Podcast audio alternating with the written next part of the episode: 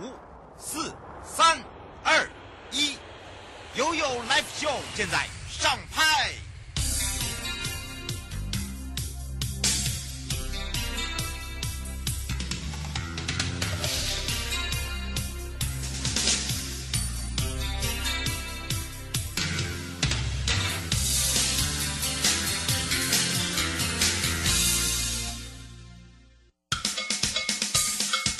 说，我跟你说了，我跟你说，我跟你说，七嘴八舌讲清楚。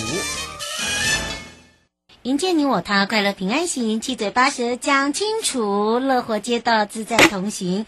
好的，我是你的好朋友瑶瑶。当然，这时候要跟着瑶瑶，我们要带大家来到了连江了。说到来到连江呢，也就是我们那马祖哦，不只是卡六区之外呢，我们也要针对中央前瞻计划的部分，提升道路品质。对于连江县政府如何的去通盘性的规划，并了解需求，所以这个时候呢，我们就要让我们两岸三地的好朋友。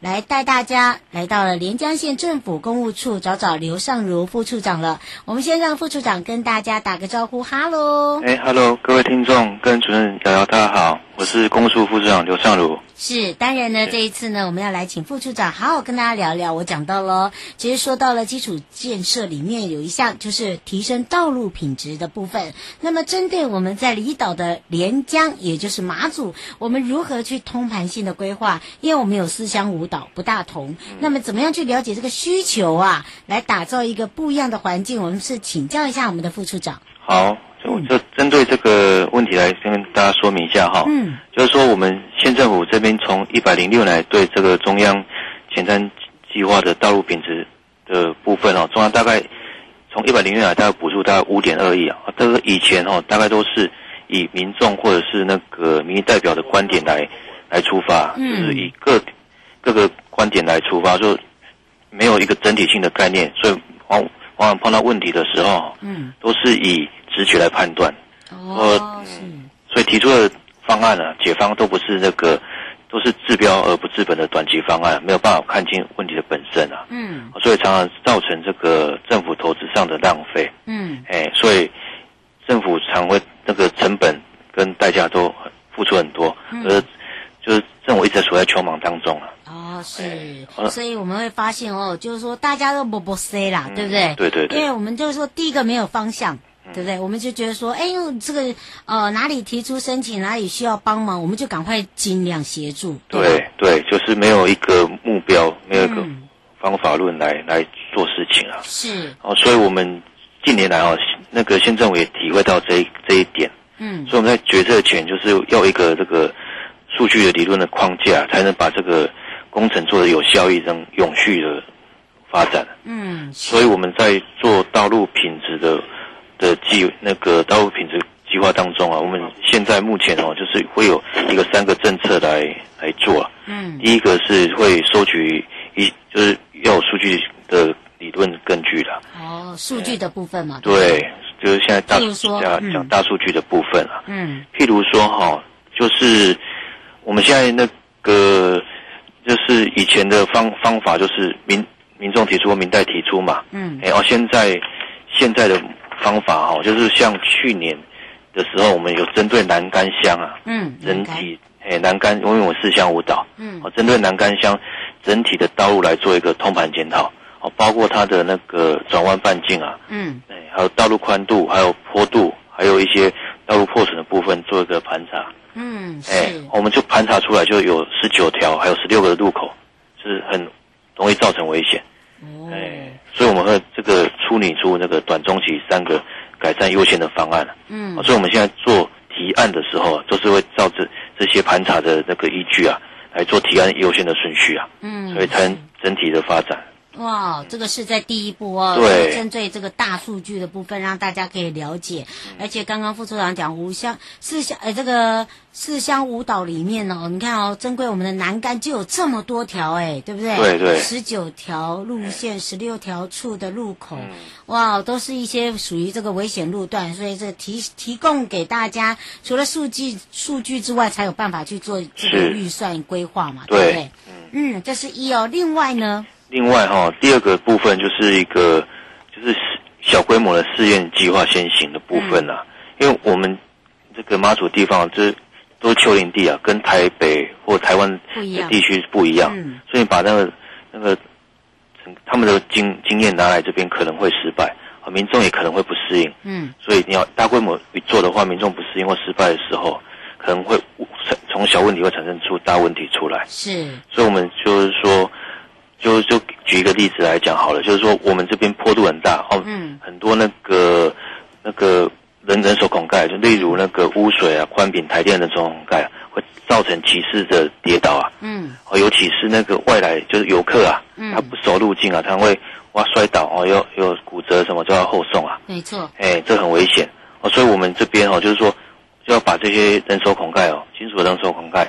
铸铁的那种，还把那个涂覆这些防滑材料，嗯，那系数要达到六十五 B B P N，很高哎、欸，很高，哎、欸，嗯、台北市也没那么高，对啊，哎、欸，哦，可能做了失败又浪费很多很多钱，嗯，哎、所以我们就就说从小规模现在做看看，一百零六的时候我们先做三十个，哦，对，等于是南竿你刚才举例的，对，危险的地方先做，哎、欸，哦，是，对，哦，之后哈，因民众也得到民众跟民意代表的肯定啊。嗯，所以我们去去年开始到今年，总共做了九百四十个，大概达到百分之六十左右了。等于是也繁华了啦，对不对？对对对。嗯，是。那么另外还有呢，跟我们民众也参与跟沟通，是不是？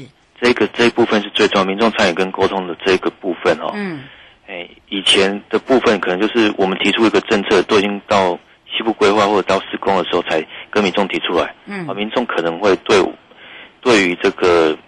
整个计划不太了解哦，他们很多声音会出来，嗯，造成要变更设计的部分，所以我们现在目前现有的做法就做法就是道路做法就是说，在施工前，哎、嗯，要规划前啊，嗯、就一定要邀请民众跟民意代表听听他们的声音，嗯，嗯，就政策是共同参与的，是，所以以前是由上而下的政策，嗯，现在是要改变为由下而上的政策，哦，不一样，对，不一样，哎，嗯，哦，又有一个好处就是说。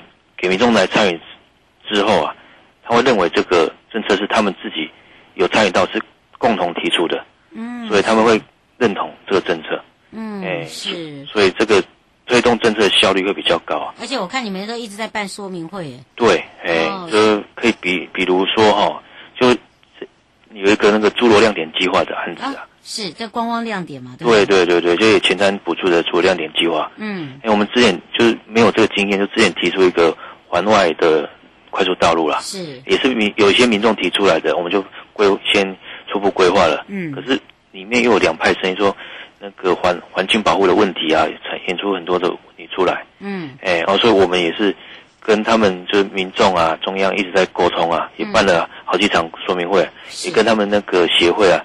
就那个侏罗村的那个协会来理事长啊，他很就是一直在跟他沟通，才把问题慢慢收敛收敛下来。哇，不简单嘞！对，因为这个真的，如果说呃部分村民没有办法同意的话，基本上你要再往下执行就有一点小困难。对对，尤其是他们村里面假如意见不能同意的话，嗯，哎，就会造成很。市政上很大的困难，没错，而且后来也是经有很多次的这个呃协调嘛，对不对？对，对，所以你看哦，村民负责村落再造，其实也变成是大家公部门跟民间一条心了。对对对，这也是一个很好的范例哦。等于是说公司合作，哎，不管哪一个部分呢，其实大家只要有一个体谅心就好。不过想要请教一下副处长了，是连江县政府呢提升道路品质，还做了哪一些建设呢？哦，就可以从刚才侏罗村这个亮点，延伸上去，对对，来来说了。因为侏罗这这个亮点计划哦，这个它的问题，有这个案子，它的问题大概有两个问题，就是因为我们地地方真的很小，就是说大概两条主要道路而已啊。嗯。南竿岛只有两条，这是三线海线。嗯。海线是把一个海线会经过侏罗村里面，把一个村村庄分为，把它分成两半了，上村下村了。嗯。哎，哦，所以它变成人车。在争道啊，嗯，一个人车争道问题，还有它的上村侏罗村上村的发展是已经变没落，因为它没有一条就是可步行的道路到上面去啊，嗯，所以整个村村庄的活络要要要靠我们来帮他解决啊，嗯，所以我们这个两个两个问题点哦，所以我们提出几个方案出来啊，嗯，针对人车的问题哦，就刚才讲的，就跟他们讨论之后啊，先用标志标线的问。方式来解决啊，或测试照相的方式来把它解决掉。是，哎，管制的手段啊。嗯。啊，再说，因为活络，因为要带动他们整个村的发展嘛，嗯、就以猪头村为为中心点嘛。嗯。哎，往西的部分，我又那个做一条那个人，就是人人行步道到到那个后活水库那边。等于是把它做了一个景观步道嘛。对，景观步道给它有发展性。嗯。哦，上村他们自己想要自己。的力量自己想要发展，嗯、所以我们只做公共建设的部分，把它做一个做一个两米多的两米六的步道，把它做到延伸到上村去。哦，是。对，大概就政府部分部分就是靠公共建设，哦，由他们私私部门自己去把上村整个活络出来。没错，嗯，而且你看看他们也这个最周边的那些植栽啦。对，好，就变成说你要做好这些休憩的这个地方，一定要做好。对，哎，听说你们也把这个秋桂亭跟蓝眼泪赏景平台，呃，都把它做一个据点，是吗？对，就是因为我们这边蓝眼泪是我们最主要观光的亮点啊。嗯，哎，所以我们要增加这些给外来游客可以去看蓝眼泪的一个平台，所以我们会结合观光跟休憩，嗯，跟人人行空间的部分把。这整个整个元素来做做一个结合。嗯，是，而且你看到它修复了秋桂亭，哈，这个村民也开心。对还有另外一个上村广场，哦，他还可以呢做这个休闲，就是说游憩的这一块。是。哦，这这位村民呢，其实哦，他就有一个地方嘛，对不对？对对对。他有个空间，然后再打造周边的这个绿美化。其实哦，你有发现这个预期的效益如何？就请教一下副处长。就增加完之后，因为我们。这边土地是比较稀有性啊，就是稀缺。哎，所以你要创造出人要可以去动的地方啊。嗯，所以所以除了观光之外，我们还是很注重那个当地村民活动的空间啊。嗯。所以这把观光还有他们活动空间，整个整个还有一个道路网络，把整个做串联出来的，作为串联，不止它可以提升观光，嗯，还可以我们我们他们自己生活空间的增增加。还有我们办一些国际马拉松啊，还有一些节庆活动，啊，都可以利用这这几个我们所做的道路来。提升它的那个亮点。没错，以前大家可能对侏罗村不知道啊。如果说这个马拉松的话，大家就知道了。对对对。哦，这个硬铁，是真的很硬啊。对哦，这个也是让大家呢来去这个尝试一下哈，嗯、在这个马祖跑马拉松的感觉。对。不过在推动道路品质的计划里面哦，我们常常在讲到人行道的建设需要我们去重视哦，每一个人。嗯、那每一个人我们又分为老人、小孩跟身障，就所谓的身权。嗯、那这三。保来讲的话，连江县政府有没有一些保护的政策呢？哦，这个部分哦，就是我们在做道路的时候，我们就最主要就是有道路要先想愿景嘛，就是人要走得安全，嗯、车要开得舒适，嗯，再来就是环境要永续，这三个要达到平衡。哦，可是我们以前哦，都大概都是以车行为主啊，嗯，所以人行道的空间很少，对，哎，有些只有只有道路没有人行道，哎，真的耶，哎。所以，因为当时是地形地貌的条件的被受限呐、啊，嗯，哎呀，可是现在县县政府跟营建署来这边来督导我们的时候，我们会看出来说，他们一定要把以人跟自行车的观念为最主要的考量啊，嗯，哎呀，车型就是缩短那，哎，缩小那个道路宽度，说减低速度是没有没有会影响到效率的，嗯，可是要提供人跟自行车活动的那个走路的空间跟活动。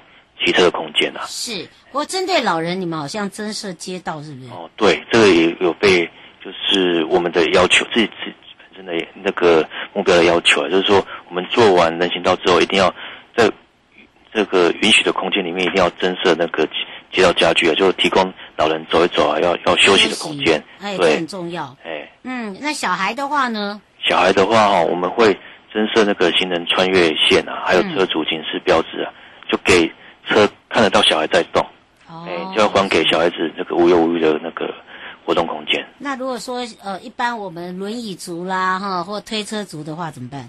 哦，那这边也是无障碍空间哦。对，因为我们这边做无障碍空间是有有点受地形的影响，影响。对，哎，可是我们是尽量是说，在允许的条件下，嗯、就会把人行道的宽度做到一米五啊，嗯、可以给那个两台轮椅这样那个并行而过啦。嗯。给他们行人那个生障人士有个方便的空间。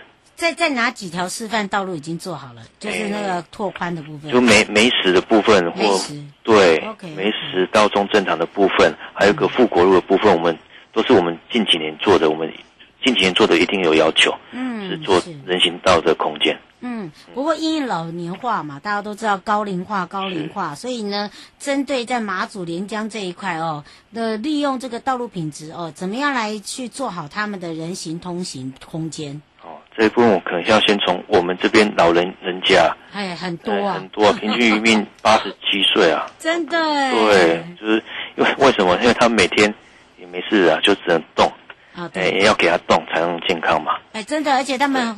寿命很长，很长 哦，都是还在种菜啊，真的真的，而且我发现哦，你们现在四乡五岛人口加起来大概是多少？一万三千多人。哇，那你六十五岁以上呢？就有一万诶，一万一千六百人，大概十二趴左右。哇靠，很高呢。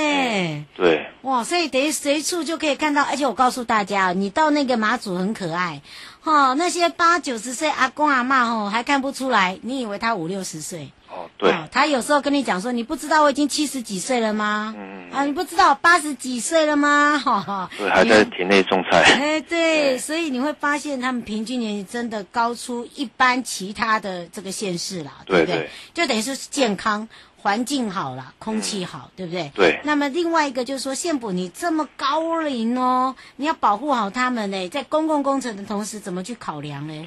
哦，就是说刚才讲的，就以前我们的观念完全就是以车型嘛。嗯。现在就刚才举例跟那个美史那一点高中正影音堂的部分。嗯。那个是去年做的部分。嗯。哎，我们我们就是。除了是配合那个它的，因为它美史一定是一个新军方释出的营区，嗯、一个新的亮点之外啊，嗯，我们会在那个道道路原来的宽度没那么没没没办法做那么宽，所以我们往三侧开挖，跟那个三侧外再把它做一个悬臂出来，哦，所以增设就是标准人行道一点五米的人行道，增设了八百八百米啊，嗯，哎，还在中间处做了七处的那个街道家具，提供一些老人家走走累的啊，还可以休息啊，嗯。哎，路旁还有种一些那个季节性可以变化的那个植栽啊，所以老人家就很多人就在走在那边去去有有气休息，这、欸、真的很好哎、欸，对不对？对。而且呢，不止这样哦，他还克服了地形哦，所以呢，呃，另外还有增设了，就是说七个地方是街道家具啊，就等于是除了老人家以外，他把旁边的那个。呃，树种也做很多变化，等于是春夏秋冬你可以看到不一样的树种，对吗？对，就这一条道路不止带来带来那个给老人家有休憩行走的空间，还有景观性啊，也是。我们的考量之一啦。哦，所以哦，大家有听到了，感觉上真的很不错哦。来到了马祖，还有看到很多不一样的这个改变了。迎接你我他，快乐平安行，七嘴八舌讲清楚，乐活街道自在同行。陪伴大家也是连江县政府的公务处刘尚如副处长。我们要非常谢谢我们的副处长哦。谢谢，谢谢大家。带回来的时候，进入悠悠宝贝啊！我们要带大家来到了公共工程组，为了加强都市公园绿地管理单位无障碍环境的设施理念，那么呢，我们也在整个公园无障碍环境跟督导考核曾经揭晓了，在九月二十七号也颁奖表扬跟举行研讨会哟，待会再来跟大家一起分享啦。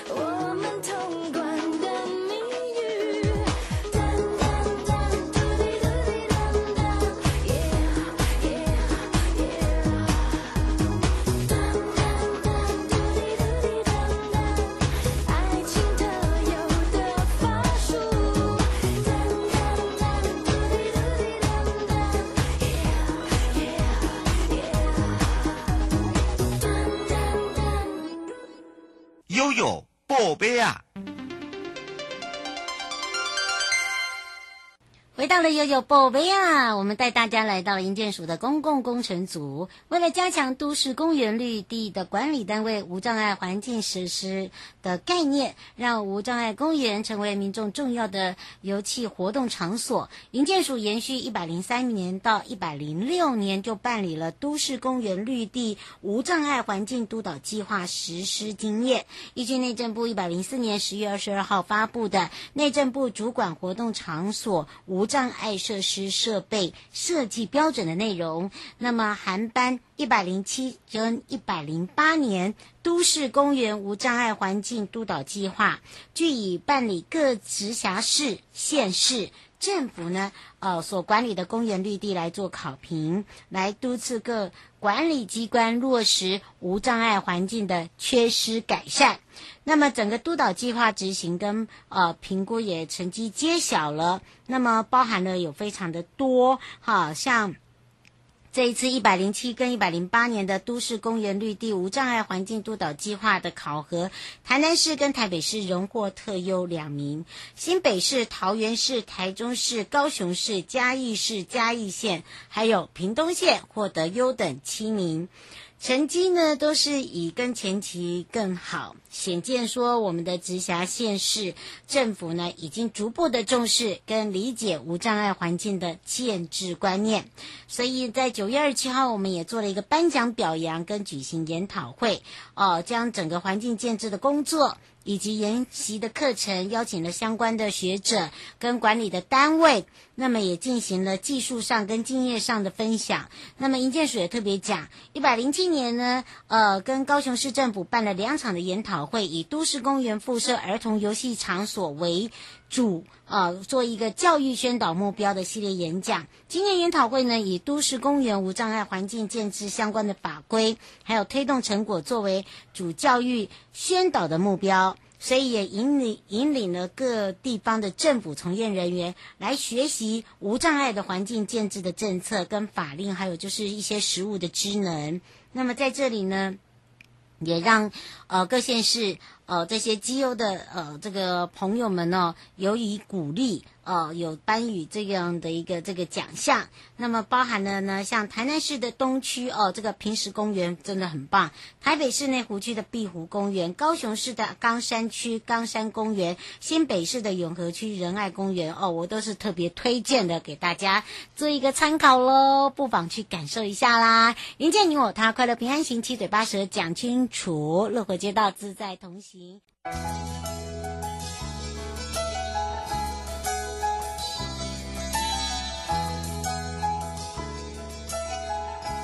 亲爱的旅客，下车的时候别忘了您随身携带的物品。交通部观光局关心您。